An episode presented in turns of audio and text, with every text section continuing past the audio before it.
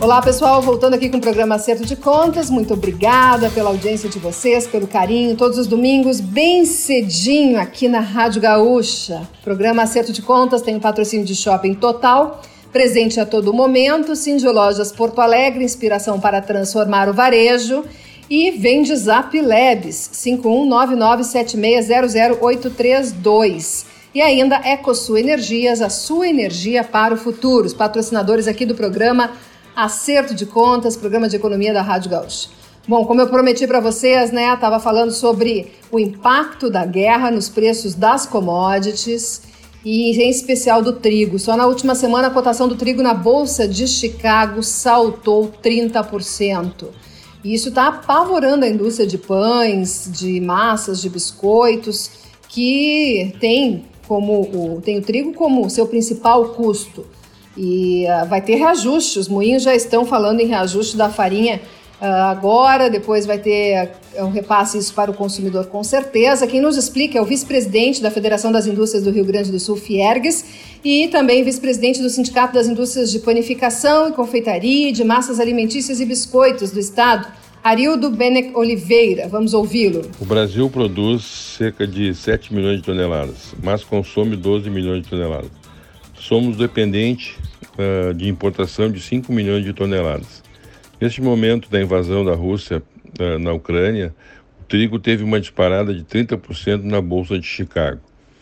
Como nós estamos em plena entre-safra e esperando uh, principalmente importação da Argentina, que restringiu a, a exportação por problemas internos e também para ter um, um, uma reserva caso venha a dificultar cada vez mais o problema na, na, na Rússia e na Ucrânia, que são responsáveis por cerca de 20 a 25% de toda a exportação mundial, o trigo terá mais aumentos. Já houve um aumento de 30% em uma semana durante a guerra. Aqui no Brasil, os moinhos estão com dificuldade de comprar trigo, porque as trades estão uh, com as vendas suspensas. Eh, já anunciam um aumento de, de trigo de cerca de 20% na farinha de trigo a partir de meados de março ou abril. A dificuldade é grande, os produtos derivados de trigo, como pães, biscoitos, massas, todos terão um aumento bem expressivo, na ordem de 20%. Isso se a situação se confirmar com o que está acontecendo na, na, na Ucrânia. Não há nenhum tipo de exportação neste momento pela Rússia e pela Ucrânia, o que faz com que cada vez mais uh, outros países importadores procurem a Argentina, Estados Unidos, uh, Austrália, que são grandes produtores de trigo. A União Europeia, como maior produtor de trigo do mundo, também está se resguardando para uma possível falta do, do cereal no mercado. Então, a situação é muito difícil neste momento e esperamos que tenha uma solução imediata na, na Rússia na Ucrânia, até para poder colher a safra de trigo que está plantada na Ucrânia e na Rússia, para que seja comercializada ainda este ano. Ainda falando em indústria, na última semana divulguei um ranking da Urban Systems que mostrou quais são as cidades gaúchas que se destacam como melhores locais para fazer negócios em vários segmentos. E nós ouvimos os representantes desses segmentos no Gaúcho Atualidade durante a semana, dando detalhes, analisando o resultado do ranking e também, também falando sobre o que ainda precisa melhorar, né? Porque sempre tem alguma coisa para melhorar. E me chamou a atenção que, bom, Porto Alegre e Rio Grande lideraram em vários segmentos, mas no caso da indústria foi Gravataí, aqui na região metropolitana de Porto Alegre. Gravataí tem uma vocação de indústria metalúrgica muito forte, tem a General Motors, né, tem a GM, a fábrica da GM, tem outras indústrias do setor metal mecânico. E aí eu pedi uma avaliação aí para ouvir uh, não os empresários, como nós ouvimos no Gaúcho Atualidade, mas o, o lado dos trabalhadores e pediu uma avaliação do presidente do Sindicato da, dos Trabalhadores da Indústria Metalúrgica de Gravataí, Valcir Ascari. Bom dia, Giane Guerra. Eu entendo que a pesquisa que aponta a preferência dos industriais por investimento na cidade de Gravataí é fruto de uma longa política de investimentos num parque industrial forte, que mesmo antes dos anos 2000 já era um parque considerável na área da indústria, e com a chegada da GM, a Gravataí entra no mapa mundi, no mapa mundial. a, a partir de 2000 chegam muitos investimentos na cidade de todos os segmentos econômicos. E é importante a gente ver com bons olhos a intenção de investimentos na cidade, porque para resolver a crise de emprego é só com, com a chegada de indústrias, com a chegada de, de, de grandes segmentos uh, dos mais diversos da, da área econômica. É só assim que se resolve a, a crise do emprego em si. Uh, eu vejo isso com bons olhos, essa intenção com bons olhos, e e quando chegarem à cidade, certamente vão encontrar uma mão de obra qualificada, ociosa, esperando, ah, pra, ah, esperando essas vagas e essas oportunidades de emprego. Obrigado, aquele abraço. Falando ainda em negócios, né? Nós uh, noticiamos ao longo da semana que uma empresa aqui do Rio Grande do Sul que uh, produz mel, produz mel orgânico, uh, conseguiu aumentar em 20% a exportação e aumentou em 55% o faturamento. O valor do faturamento não foi informado para a gente, mas é a Piarius Adams que conseguiu esse resultado no ano passado, até ganhou um prêmio do Banco do Brasil destacando isso, mas boa parte desse resultado foi viabilizada pela contratação da assessoria de gestão O2 Inc.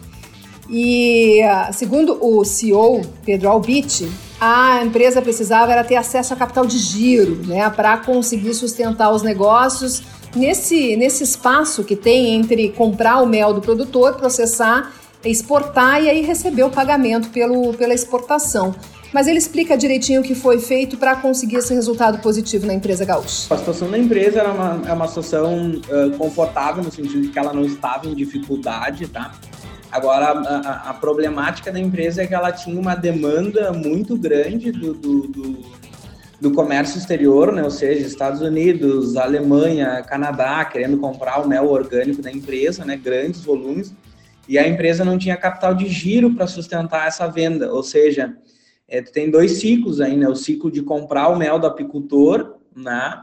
levar para a indústria, né, fazer o processo que precisa ser feito, que é um processo 100% orgânico e natural, mas que precisa ir até a, é, até a, a, sede da empresa, até a indústria, passar por um processo de, de, de, de, laboratório, enfim, fazer todos os processos do orgânico, é bem burocrático, né, e bem, e bem profundo, né, e complexo, e a partir daí exportar. Então, tu precisa de capital de giro para sustentar essa compra de mel, né? Ou seja, esse período de comprar o mel, mel chegar na indústria, preparar e aí iniciar o processo de exportação e depois o período de pagamento dos exportadores, né? Ou seja, do, do, do americano, do canadense, do alemão, pagar a Apiários Adams aqui no Brasil. Ou seja, esse ciclo é um ciclo bem esticado, né? E a empresa não é, tinha não. capital de giro para sustentar esse crescimento. Então, basicamente, o nosso papel, a situação da empresa era essa, né? ou seja, ela tinha demanda, mas não tinha capital para viabilizar essas exportações. E, e aí, com a nossa entrada e organização, a empresa passou a, a viabilizar e aí começou a crescer, começou a comprar mais mel, exportar mais mel, por aí vai. Bom, e para fechar esse nosso purpurri de assuntos aqui no programa Acerto de Contas, eu encaminhei para a coordenadora da Associação Brasileira da, uh, da de energia solar, Mara Schwember, é, coordenadora da Absolar, uma pergunta dos nossos ouvintes. Eles moram em apartamento, ouve a gente falar muito sobre energia solar e eles queriam saber como eles podem se beneficiar, tipo, se tem alguma forma. Bom, tem, tem algumas formas, algumas opções. Uma delas é instalar no edifício, aí pode compensar na conta de luz do condomínio geral e pode também dividir os créditos entre os moradores. Mas também tem uma, gera, uma possibilidade de geração remota de energia solar com locação de telhados e terrenos para instalar essas, esses equipamentos de geração de energia solar. Então a coordenadora da associação explica para a gente um pouquinho mais. Bom, quem mora em apartamento de fato tem essa dificuldade porque precisa ter um espaço físico disponível para fazer a instalação.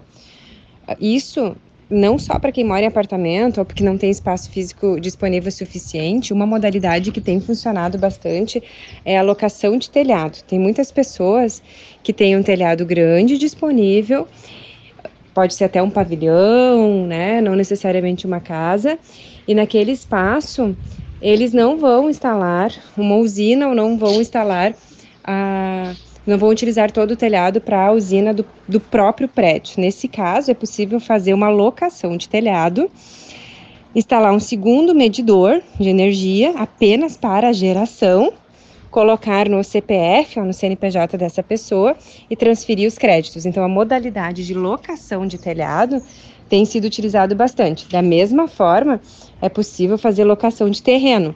Ah, eu tenho um terreno, uma chácara, um sítio, eu posso fazer uma usina lá para uma ou várias unidades consumidoras e transferir os créditos para essas unidades que podem ser, sim, por exemplo, várias pessoas, amigos que vão se reunir e vão uh, fazer uma usina única para atender toda essa demanda.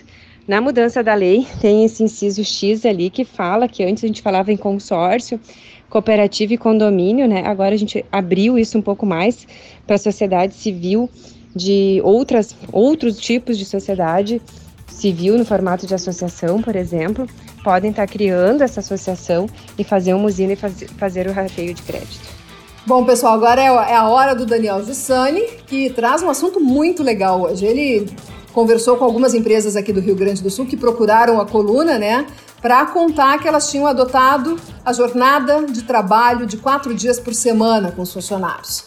E estão uh, achando bem, bem interessante o resultado. Mas quem nos traz detalhes sobre isso é o Daniel Giussani. Vamos ouvi-lo. Olá, Giane. Olá a todos os ouvintes do Acerto de Contas. Olha só, hoje eu estou chegando com uma provocação, hein? Já pensou trabalhar apenas quatro vezes por semana? Pois algumas empresas já estão adotando esse novo modelo de jornada de trabalho, inclusive empresas aqui do Rio Grande do Sul. O movimento ele vem ganhando bastante destaque, principalmente lá fora, em países como a Islândia e também outras regiões pelo mundo, mas também já chegou aqui no Rio Grande do Sul. Eu conversei com três empresários gaúchos que têm negócios em que trabalhadores atuam quatro vezes por semana e acabam ganhando né, um dia a mais de descanso. A primeira pessoa com quem eu falei foi o Arthur Scartazini. Ele é CEO da Chute, uma agência de comunicação com foco em projetos sociais aqui do Rio Grande do Sul. É uma agência que trabalha totalmente de maneira remota desde 2018 e eles adotaram há cerca de um mês esse modelo de trabalho com uma jornada de quatro dias é, semanais sem redução de salário. Inicialmente, então, o Arthur nos contou um pouco sobre a estrutura da empresa. Basicamente, a Shoot vem da Shoot the Shit, nasceu como um coletivo de intervenções urbanas em Porto Alegre em 2010, realizou algumas ações que deram bastante mídia espontânea na época, o Paraíso do Golfe, é, falando sobre os buracos das ruas da cidade, o que ônibus passa aqui, que foi a sinalização das paradas das, da, da, de ônibus de Porto Alegre, até se transformar numa agência onde entendeu que podia criar isso que criou para si, mes si mesmo, assim, é, para outras marcas, basicamente aproximando é, marcas de, de causas sociais através da comunicação. São dois sócios, mas são 11 pessoas, são nove CLTs e dois sócios, sete mulheres, três homens, é, 60% LGBTQI+, faixa salarial da empresa é a mesma do mercado de publicidade de Porto Alegre, então pagando para os seus assistentes um salário mínimo e pagando para os seus sêniores em torno de 5 mil reais de início. Então é, vai entre 2 e 7 é o que a gente tem agora. E aí, né, claro, a gente perguntou sobre esse movimento de adotar uma jornada de trabalho de quatro dias durante a semana, chamou bastante atenção. O Arthur comentou sobre isso. Pois então, chamou atenção o, horário, os quatro dias de trabalho, muito mais pela mensagem para o mercado de que existe um, um mercado já está saturado, o mercado de serviço está saturado, não funciona igual uma indústria, não somos máquinas. A, a verdade é que ninguém produz oito horas por dia no seu melhor. Então, se ninguém produz oito, dia, oito horas no seu melhor, basicamente o que a gente fez foi olhar quantas horas a gente estava rendendo e colocou isso condensado em quatro dias. Só que isso não resultou mais de oito horas, isso resultou seis horas por dia em quatro dias por semana. Nosso setor comercial não comercializa mais do que 24 horas por semana de cada pessoa da empresa e a gente não trabalha, não contrata as pessoas por disponibilidade de tempo. Então, lá na CLT tal, só as oito horas e alguma coisa de, é, de trabalho por semana, mas a verdade é que a gente cobra que as pessoas entreguem o que a gente acorda com os nossos clientes. E a gente vende um projeto e um processo que, que, que, que tem uma determinada, um determinado número de horas para ser resolvido. Já é pensado em cima de cada função, quantas horas cada pessoa vai precisar colocar. E dividido isso no período de desenvolvimento, não dá oito horas por dia, dá seis horas por dia por quatro dias por semana. Então está tudo muito bem desenhado, muito bem amarrado em número de horas e número de pessoas envolvidas nos nossos processos. Faz com que a gente possa tomar essa decisão de a gente quer distribuir essas horas por cinco dias ou por quatro. E aí a gente acaba fazendo quatro dias por semana é, por grupo, né? Porque no final a empresa continua funcionando cinco dias, institucionalmente a gente funciona de segunda a sexta mas um grupo trabalha de segunda a quinta e outro grupo trabalha de terça a sexta, porque não precisa todo mundo trabalhar de segunda a sexta. Ele falou também sobre o feedback que tem recebido, como estão se organizando para trabalhar. Então, feedbacks são os mais positivos, né? Seja das pessoas que viram matérias, comentaram, falaram, opinaram, todo mundo deseja por isso.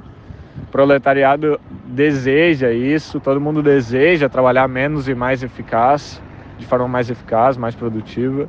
Mas a verdade é que a gente tem recebido feedbacks positivos demais entre todo mundo que está envolvido. Assim, as pessoas dentro da empresa estão ainda aprendendo o que fazer com os dias que elas ganharam. É, porque é muito estranho. A gente ganha dois sábados ou dois domingos, dependendo de que grupo você faz parte, né? Tá aí então a nossa conversa com Arthur Scartazini é, da Chute e tu viu, Gianni, que ele falou né, que na ponta do lápis a produtividade não foi afetada, pelo contrário até, né? E esse destaque da produtividade, ele foi dado também pelos outros dois empresários com quem eu conversei e que também adotaram essa jornada de trabalho de quatro dias semanais. Um deles é o Juan Pablo Bueira, ele é CEO da AAA Inovação, uma empresa que tem escritórios em Porto Alegre, Curitiba e São Paulo. Vamos ouvir primeiro o que o empresário fala, né, sobre a organização da empresa, o que ela faz. A AAA nasceu em 2017 com a prerrogativa de ser o primeiro Netflix da inovação do Brasil. Quer dizer, em vez de você acessar o Netflix para assistir filmes ou séries, você acessa a nossa plataforma streaming justamente para assistir aulas ágeis sobre inovação, tecnologia, transformação digital e demais conteúdos ligados às novas economias. Hoje, nós atuamos em quatro verticais que são educação, onde nós temos a plataforma com mais de 900 horas de conteúdos ligados à inovação. Nós temos também a vertical de consultoria. A nossa terceira vertical é a vertical de eventos. E a nossa quarta vertical, então, é a vertical de missões internacionais, onde a gente leva executivos para os maiores festivais de inovação do mundo, como recentemente nós voltamos na semana passada da Expo Dubai, onde nós levamos 22 CEOs do Brasil para o maior festival de inovação do mundo de todos os tempos. Tem agora, em março, uma missão para o SXSW, nós temos para o C2 em Montreal, para o Collision em Toronto, para o Web Summit em Portugal, para o Festival de Cannes, fora as missões específicas para as empresas que nós temos para o Vale do Silício, para Israel, para a China e por aí vai. E aí, claro, perguntamos sobre o modelo de trabalho com quatro dias semanais, como eles chegaram a esse modelo e como eles enxergam o impacto disso na produtividade na vida dos funcionários. Nós, como uma empresa que, além de implementar inovação para os nossos clientes, muito mais do que isso, nós vivemos inovação todos os dias. Então, nós temos uma, uma, um modelo de negócio e um sistema de gestão onde mensalmente todos os squads apresentam novos projetos de inovação, inclusive para inovação para a nossa empresa, seja projetos de inovação interna. E um desses projetos que nós aprovamos é em conjunto, até porque na empresa não existe nenhuma decisão arbitrária, todo o time sempre vota e sempre existe um consenso em todos os projetos que a gente coloca em prática. Um deles, então, foi a partir de uma análise que nós fizemos juntamente com o governo dos Emirados Árabes, onde eles avaliaram que quatro dias úteis na semana são tão eficientes e produtivos como cinco. Nós colocamos como teste e nós avaliamos basicamente através dos nossos sistemas de gestão de projetos que nós não perdemos produtividade, quer dizer, a gente consegue entregar a mesma quantidade de projetos em quatro dias úteis na semana do que em cinco dias. Então a gente não pode, não, a gente não está dizendo que a gente aumentou em produtividade. O que a gente está dizendo é que a gente manteve a produtividade, porém em menos tempo.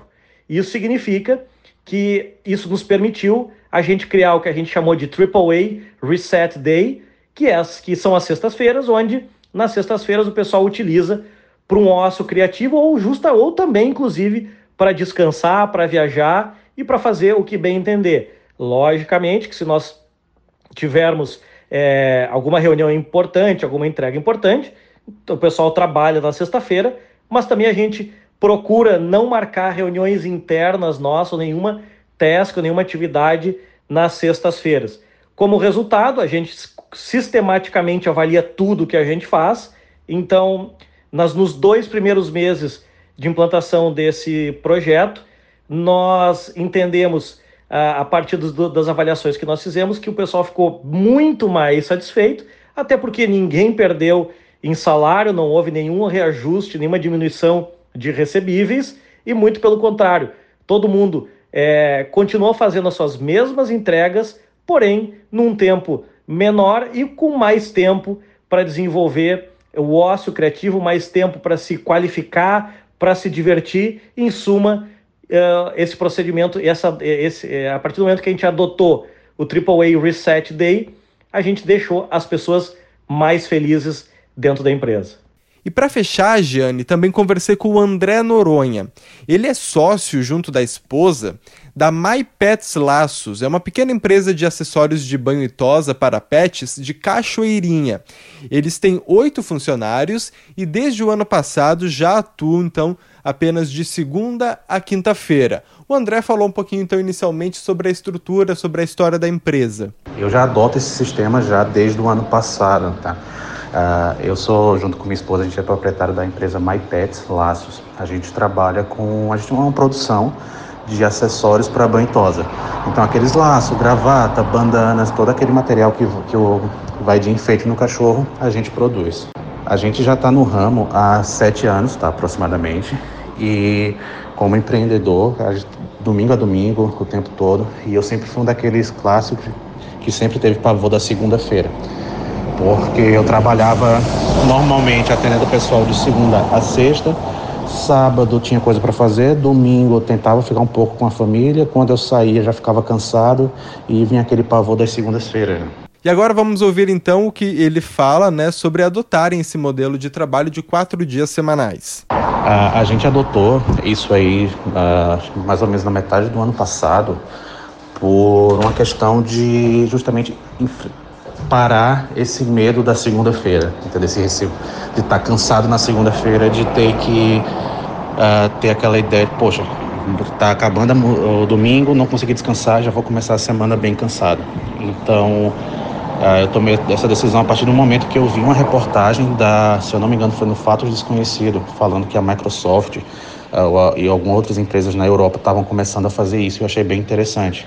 Ah, e aí, assim, o nosso horário, ele era das nove da manhã às seis da tarde, tá? E aí eu fiz uma proposta para as meninas, isso de segunda a sexta. Eu falei com elas e disse, ó, vamos fazer o seguinte, ah, o que é que vocês acham da ideia de ter um final de semana de três dias? A gente fogaria sexta, sábado e domingo, e aí a gente pega uma hora desses dias e acrescenta de segunda a quinta. Então a gente começa das oito às dezoito.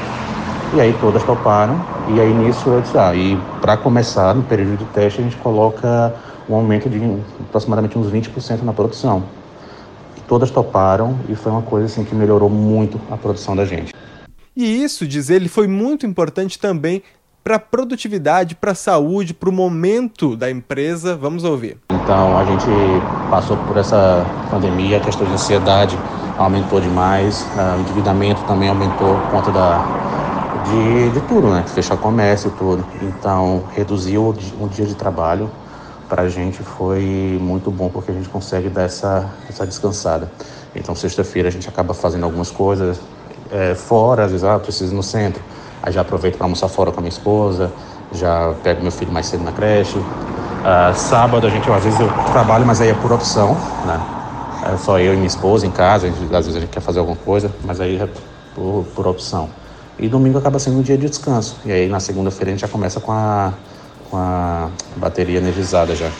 Tá aí então, Giane, essas três empresas, né, com quem eu conversei, esses três empresários que têm operações aqui no Rio Grande do Sul e que adotam um modelo de negócios é, com jornada de trabalho de quatro dias semanais, claro, sem redução de salário. É, e claro, né, Giane, a gente trouxe aqui esses exemplos até pela curiosidade, por mostrar que é possível, mas a gente sabe também, né, que não são todas as empresas, nem todos os setores que conseguem adotar uma, uma jornada de trabalho de menos do que cinco dias semanais. Mas a gente trouxe aqui para mostrar que existe esse movimento, que esse movimento é, está crescendo, né? É um movimento que vem da Europa, mas que está crescendo. Empresas gaúchas já estão adotando. Tem mais detalhes de cada uma dessas empresas lá em gzh.com.br barra Guerra. E eu vou ficando por aqui, Giane, volto contigo. Bom, esse é o Daniel Jussani, que também, além de repórter, é produtor aqui do programa Acerto de Contas. O programa de hoje aqui fica por aqui. Tem sempre o patrocínio de Shopping Total. Acesse o site do Shopping Total e se conecte direto com as lojas pelo WhatsApp. Shopping Total presente a todo momento.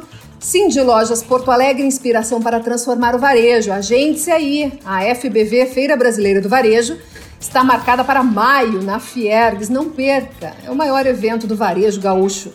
Vende Zap Labs, nosso patrocinador também. Anota aí o Zap da Labs. 51997600832. 51997600832. Também o patrocínio de EcoSul Energias, a sua energia para o futuro. Quer instalar um sistema de geração de energia solar na sua casa ou na sua empresa? Procure a EcoSul Energias, empresa que tem sede em Nova Petrópolis, tem loja em Caxias do Sul, mas atua em todo o Rio Grande do Sul. É, procure a EcoSul Energias e evite o baque na sua conta de luz. O programa também tem sempre a edição de áudio, está voltando de férias, Douglas Weber, na técnica, Daniel Rodrigues e Augusto Silveira. Um ótimo domingo a todos, até semana que vem e comportem-se.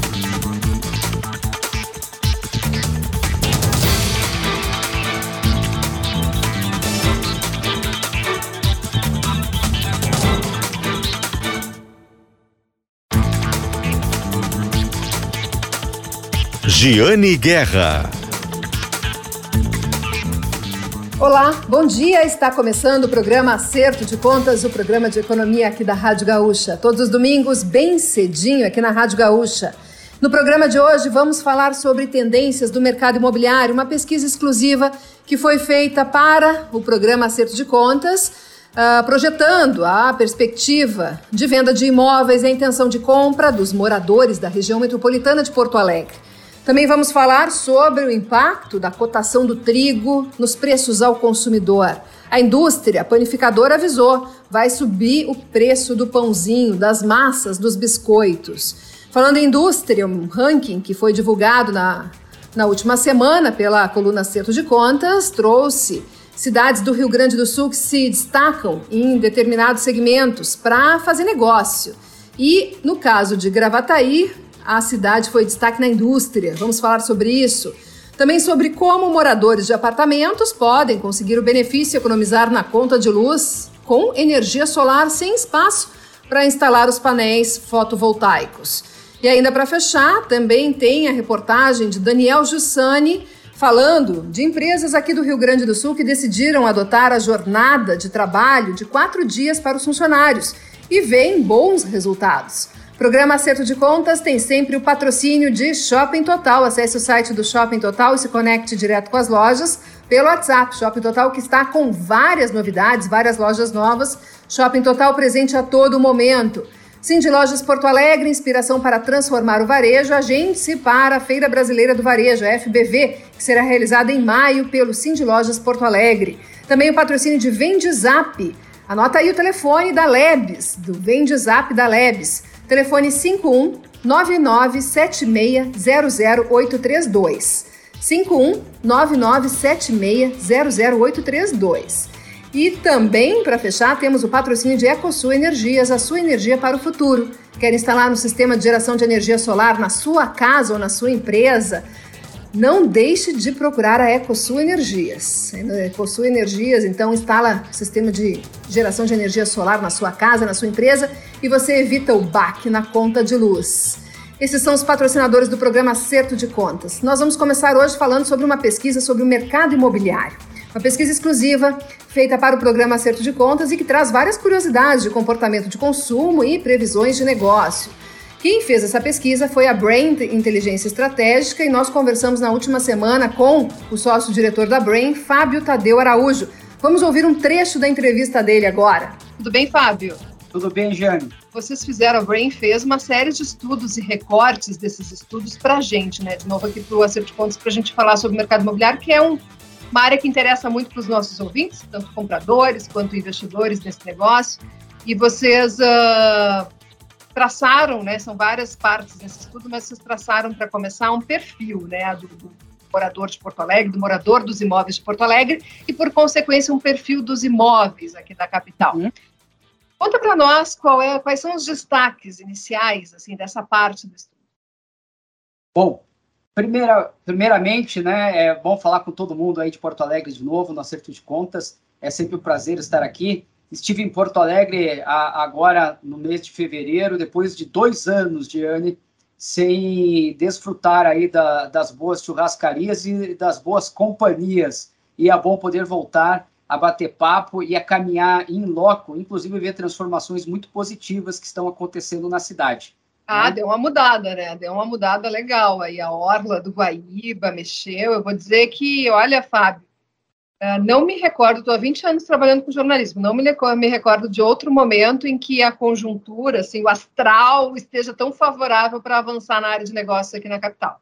Concordo com você. E veja, já antecipando uma das questões que nós identificamos nesse estudo que fizemos e levantamos aqui para vocês, é que ano passado nós tivemos o maior volume de lançamentos em 10 anos na cidade de Porto Alegre. Foram cerca de 3 bilhões e 200 milhões de reais colocados no mercado. Né?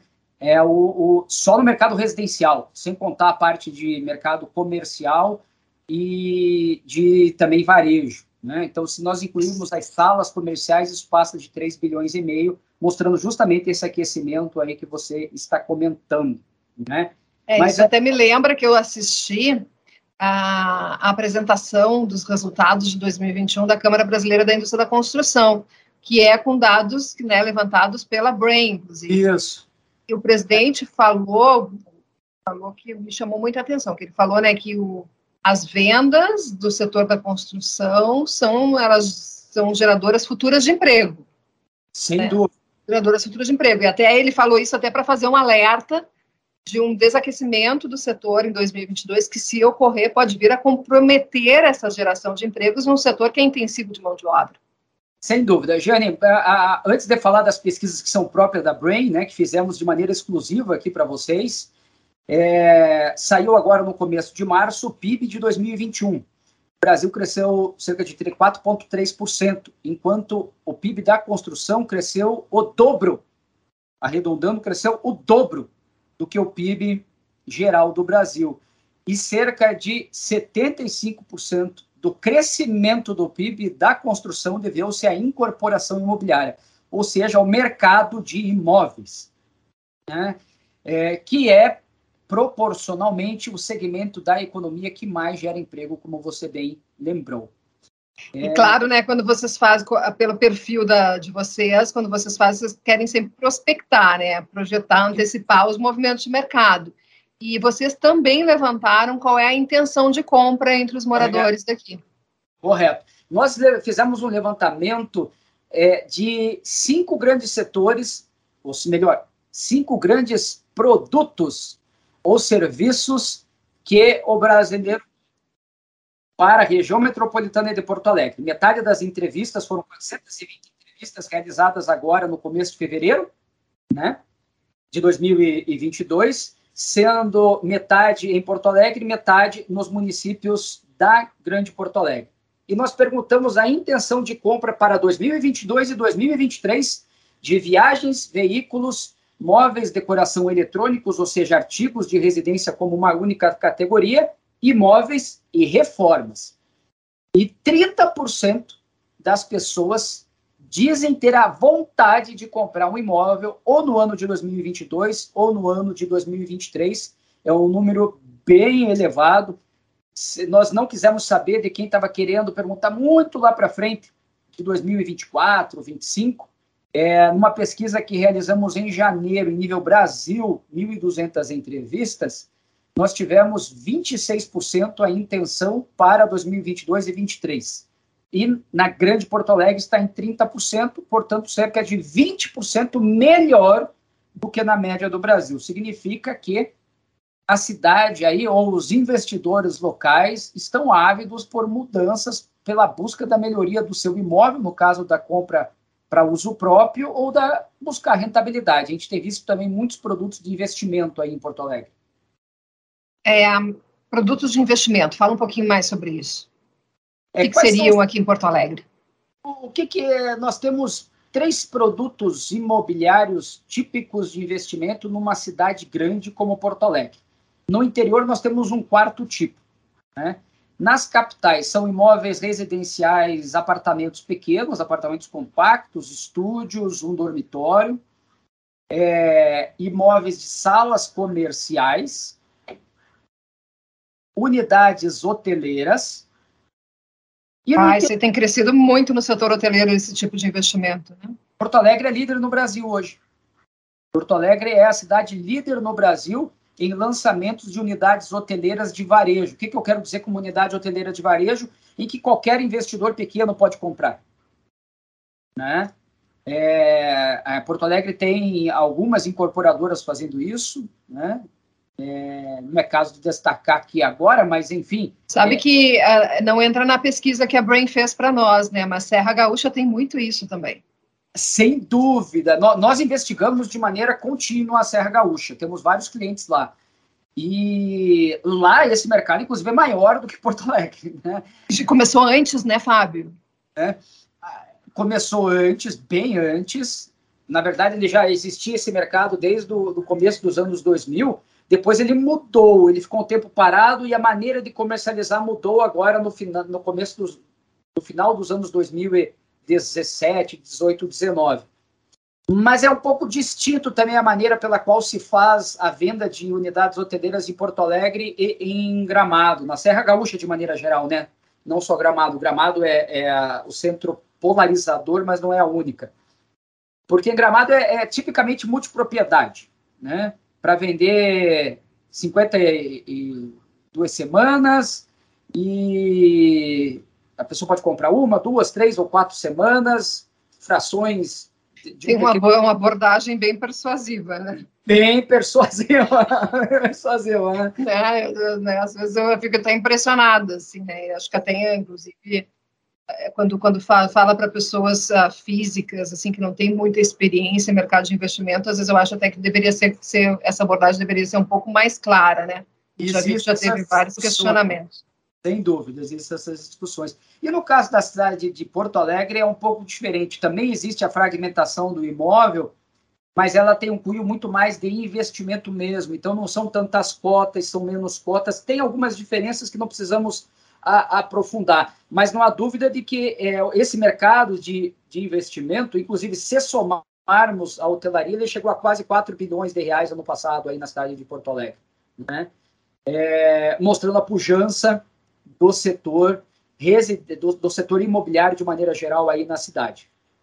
E Fábio, essa essa intenção de compra das pessoas, né, que está grande aqui em Porto Alegre, ou seja, um mercado de potencial, ela já internalizou que nós temos um ano ainda de inflação, mesmo que menor do ano que o ano passado, e um ano ainda de elevação de juro antes de começar o ciclo de redução?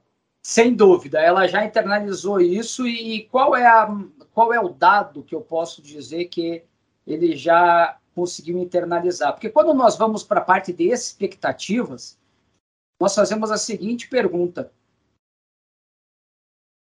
há, algum elemento da economia ou da política pode cancelar a sua vontade de compra? E 53% das pessoas dizem sim.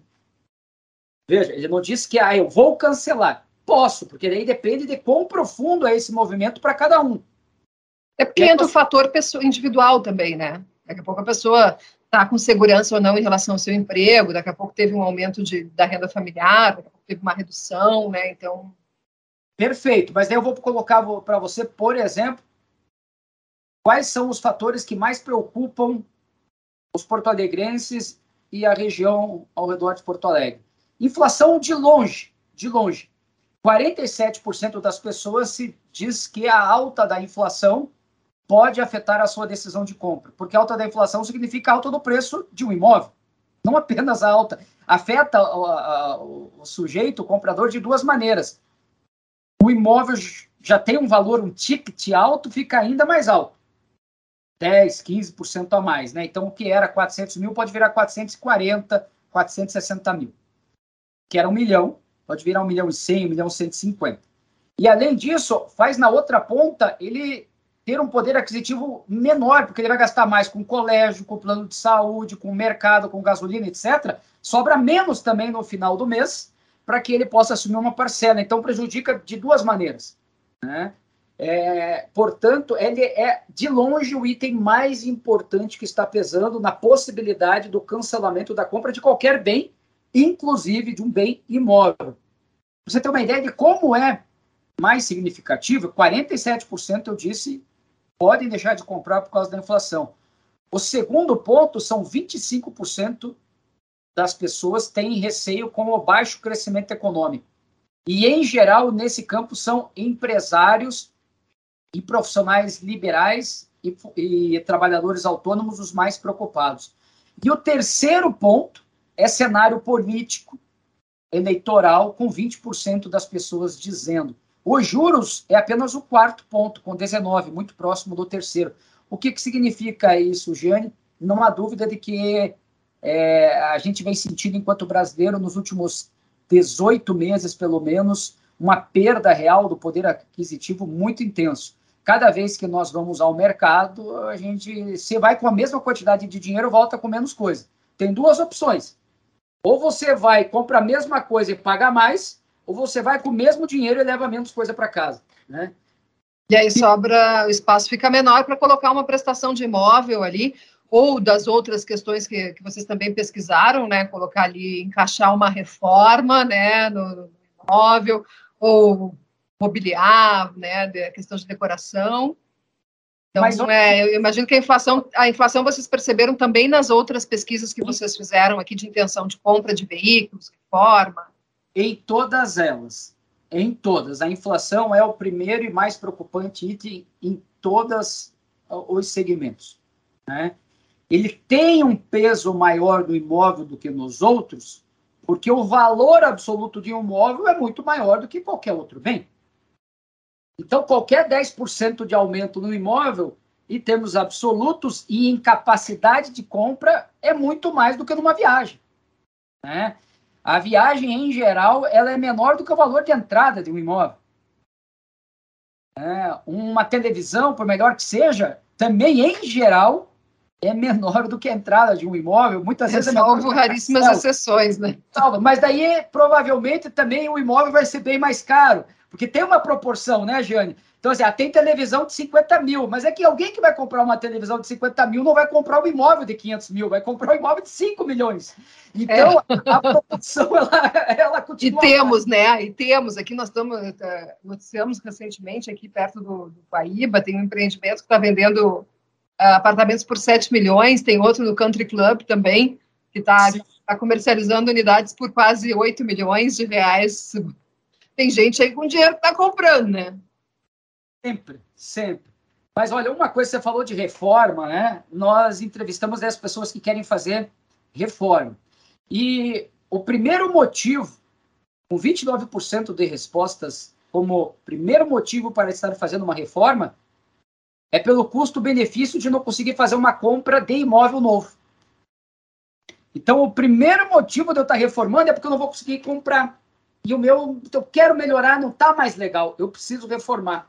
E, e, eu sei que não tenho a menor chance de comprar nesse momento. Eu fui, olhei, mas não consigo. O segundo motivo é uma atualização do imóvel. Ele guarda uma certa proporção com o primeiro, mas o primeiro não. O primeiro é assim, não é nem questão de atualizar, é que eu não consigo. Então eu tenho que atualizar. O segundo é aquele que não pensou, ah, eu quero mudar mas não consegui. Atualizar, não. Eu não preciso mudar. Estou dando uma repaginada para ficar melhor. E o terceiro motivo, com 21%, é o conforto para a família. Né? Então, esses são, de longe, os mais importantes. E o que, que as pessoas querem fazer nas suas casas? 36% melhorar a sala, 29% melhorar a cozinha, 19% melhorar dormitório, a área externa, quando eu digo área externa, daí é para quem mora em casa não para quem mora em apartamento, e o imóvel como um todo. Né? Mas veja que o ambiente da sala é aquele do aconchego que a gente mais passa tempo hoje, né?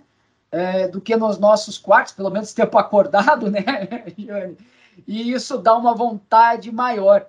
E implica com que possamos fazer duas reformas que são às vezes mais baratas: a pintura e a troca do piso, que são de longe as duas principais reformas. 47% quer pintar o seu imóvel e 45% quer trocar o piso. A terceira lá em terceiro local que vem empatado, mudar a parte estrutural e trocar os móveis fixos, que daí não é uma decoração, simplesmente são aqueles fixos entram com 19%. Então, a, a dor no bolso e o aumento da valorização do mercado imobiliário, esse é um ponto negativo para quem quer comprar imóvel e está com a renda apertada. Esse boom que o mercado teve nos últimos dois anos da pandemia fez com que o preço crescesse. Esse foi o Fábio Tadeu Araújo, da Brain Inteligência Estratégica e ele trouxe detalhes de uma pesquisa exclusiva que a Brain fez para o programa Acerto de Contas. Ela é dividida em vários segmentos, mas nós tratamos na entrevista sobre mercado imobiliário, sobre móveis, decoração e sobre reformas. Agora ainda teremos aí no próximo programa também os detalhes da pesquisa falando sobre a intenção de compra de veículos e também de gastos dos porto-alegrenses e moradores aqui da região metropolitana com viagens e lazer. Esse é o programa Acerto de Contas, programa de economia aqui da Rádio Gaúcha. Nós vamos para o intervalo, nós voltamos em seguida com várias notícias de negócios, de finanças, de economia aqui no programa. E nós temos sempre o patrocínio de Shopping Total presente a todo momento, Cindy Lojas Porto Alegre, inspiração para transformar o varejo. Vende Zap Labs, telefone 5199 7600 832 Uh, anota aí o Vendizap Labs 51997600832 e EcoSul Energias, a sua energia para o futuro.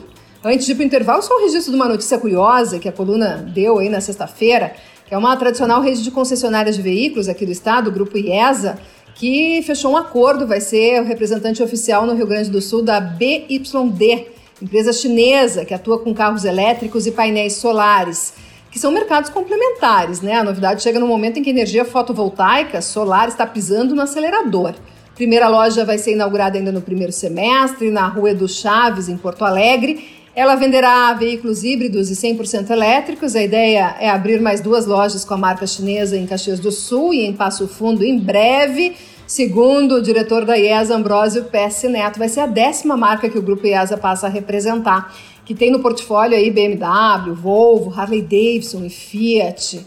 Então, iniciativa interessante. Até o final do ano vão ser seis modelos, tá, que estarão disponíveis no mercado brasileiro dessa montadora chinesa. Quatro deles serão totalmente elétricos, dois serão híbridos e os preços ficarão entre 200 mil e 530 mil reais. Tem mais informações ah, em gzh.com.br barra Guerra para quem quiser dar uma olhadinha. Então agora nós vamos para o intervalo, voltamos daqui a pouquinho com mais notícias de economia.